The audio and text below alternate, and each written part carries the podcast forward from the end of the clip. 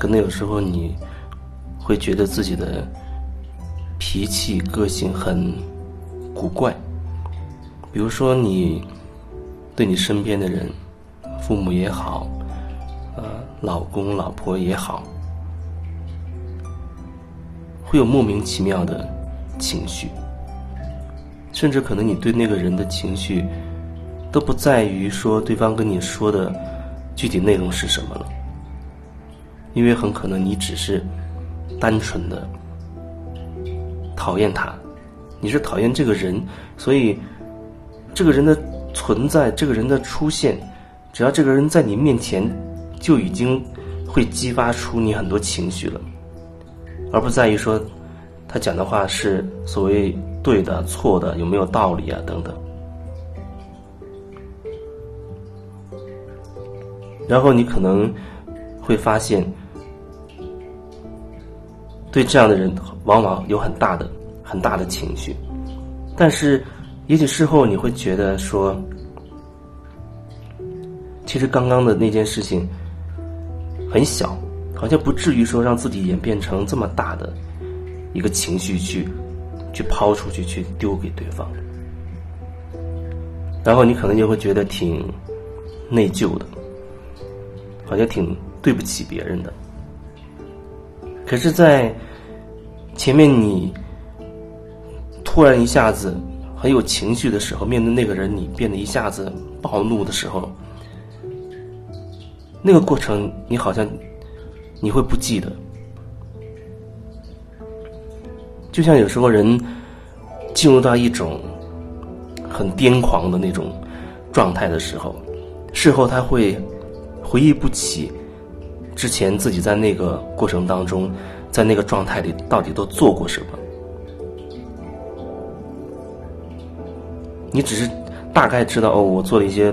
所谓不好的事，或者非常过激的事情，说了很多过激的话，但是让你具体回忆那个具体的细节，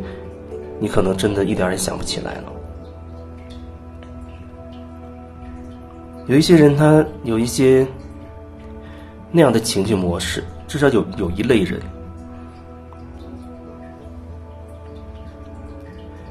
看起来这个人好像挺。温和的，啊，经常面带笑容啊，对人都挺靠谱的。可是他，如果你靠近他，或者说你你距离他很近，然后或者说你看到了他对待他身边的呃很近的那些人，你就会发现，哦，这个人好像他有另外一副面孔。就像我曾经遇到过一些，我遇到过一些这样类型的人，在他朋友眼中，在我们眼中，一直都觉得他挺挺好的，各种关系处的挺好，他说话好像也挺也挺好，也挺靠谱，为人处事好像他都挺热情的。但是后面慢慢慢慢了解越来越深，包括他自己也在。讲他自己的一些事情，家里发生的一些事情的时候，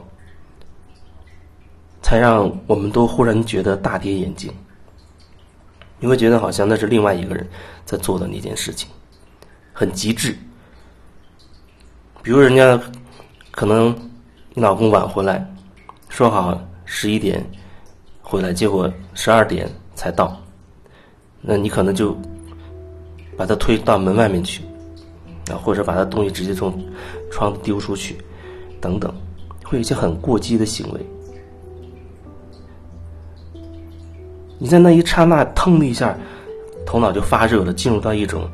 好像失去理智、很癫狂的状态，就会做一些很极端的事情。然后事后你也觉得好像有点过分。你说那件事它本身有有那么严重吗？它有那么大吗？它大到说你要。把家里所有的家具都砸一遍，电视机电视也砸掉，它它能大到那个程度吗？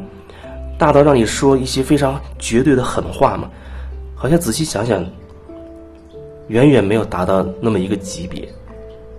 但是就是这样一个很很小的一个事情，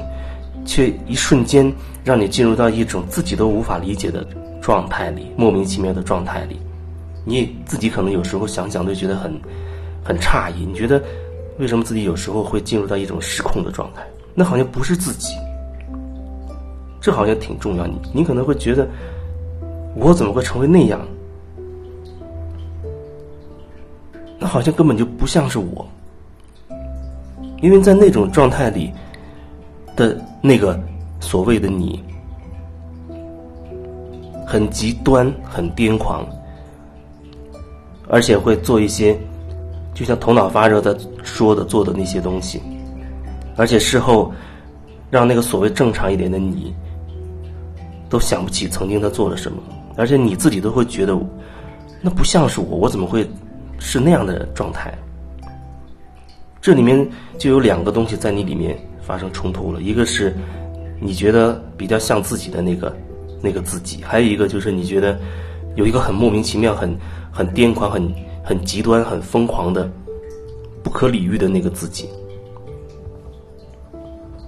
而且那个疯狂的那一部分总是针对一些好像比较小的一个点。或者说，只要你你那个按钮被触动了，不管是谁，不管是什么事，都有可能会触动那个按钮。只要你进入到那种状态里，你就会变得差不多失去理智的一样的那种癫狂、那种暴怒啊，甚至要摔东西，甚至要口不择言等等。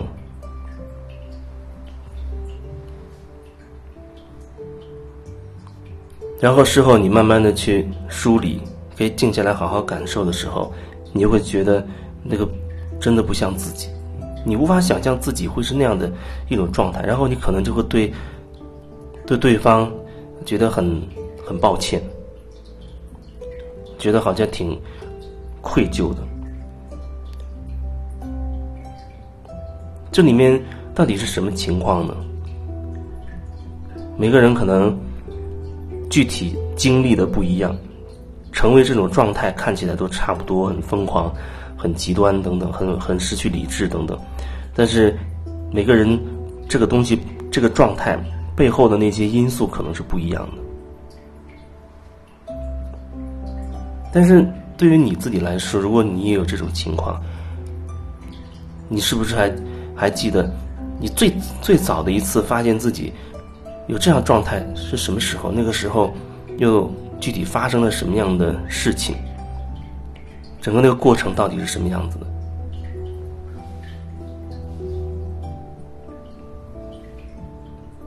有时候可能你不一定能想起来，或者你根本就没有记忆。你印象当中自己不知不觉就变成了这个样子。但是我觉得这好像，如果你有这样一个点，我觉得它是值得你好好的去梳理的。说到梳理，我又想再说一次，梳理的不是你头脑去用你的逻辑去梳理，用你的头脑去梳理。就像经常我会说到一个点，就是啊，我们重新回到曾经发生的对你而言很重大的一个事事情那个场景里去，我们重新再去经历一遍。很多人他说我我自己经常去想的一件事，我。经历过很多次，每一次我我都很生气，我都觉得过不了那个坎儿，等等等等。那或许你你对我所说的重新经历这样的词语，你误解了。人也很容易就误解，因为我跟很多人接触过，他也这样表达说，他发生的那些事在不停的在脑海中浮现。那件事情，比如说小时候的一件事情。那件事情，它里面有很多情绪，然后最后得出一个结论，啊，非常憎恨对方。那让他去所谓重新去经历的时候，首先可能他又陷入到那种情绪里，然后又开始重复那个结论。所以，那个所谓的重新经历，对你而言，可能就会变成了你不断的去重复已经得出的一个结论，而你没有办法真的实实在在的真的进入到。那个场景里，再一点一点的从头去经历一遍，不带先不带任何结论的去经历一遍。当然，这个过程中可能也许提前需要处理一下你的情绪，因为也许你对那件事已经有很很大的情绪了。那也许在你的情绪处理到一定程度的时候，你才能真的让自己相对稳定的重新再去回到那个场景，从头再去从零开始再去经历一遍，体验那个过程点点滴滴的自己内在的变化，然后你们之间发生的具体事情的一些一些细节。而且这种所谓的重新经历，有时候或许需要很多次，因为对于很多人而言，他没办法一次好像就想起全部。那逐层的深入，一层一层的深入进去，然后每一次可能在所谓的重新经历的时候，他或许会想到更细节的东西，会连接到更深的自己当时的内心的一些感受，还有当时的情绪等等的。你就去真的能够重新的去梳理，啊，可能一遍、两遍、十遍，甚至更多都有可能。因为那之所以成为一个你过不去的坎儿，它是有原因的。既然成为你过不去的坎儿，对你而言，它可能不会这么轻松的就很容易就过去。那可能真的需要你真的能够一点一点的去看清楚，看清楚那个过程当中自己到底怎么了。关注的点始终是自己到底怎么了？也许那个点慢慢的演变成你成年以后经历的很多事情当中，你发现自己癫狂的那一部分。你可能会发现，其实那个巨大的情绪里，真正属于自己的部分其实很少，其他的都属于外来的、莫名其妙的。你你根本就不知道到底是什么原因、什么什么前因后果的。附带上去的那么一个巨大的情绪，只有不断的去深入，你才能慢慢的发现自己那样的一个模式背后到底是什么。这样一个模式可能会把你的关系搞得很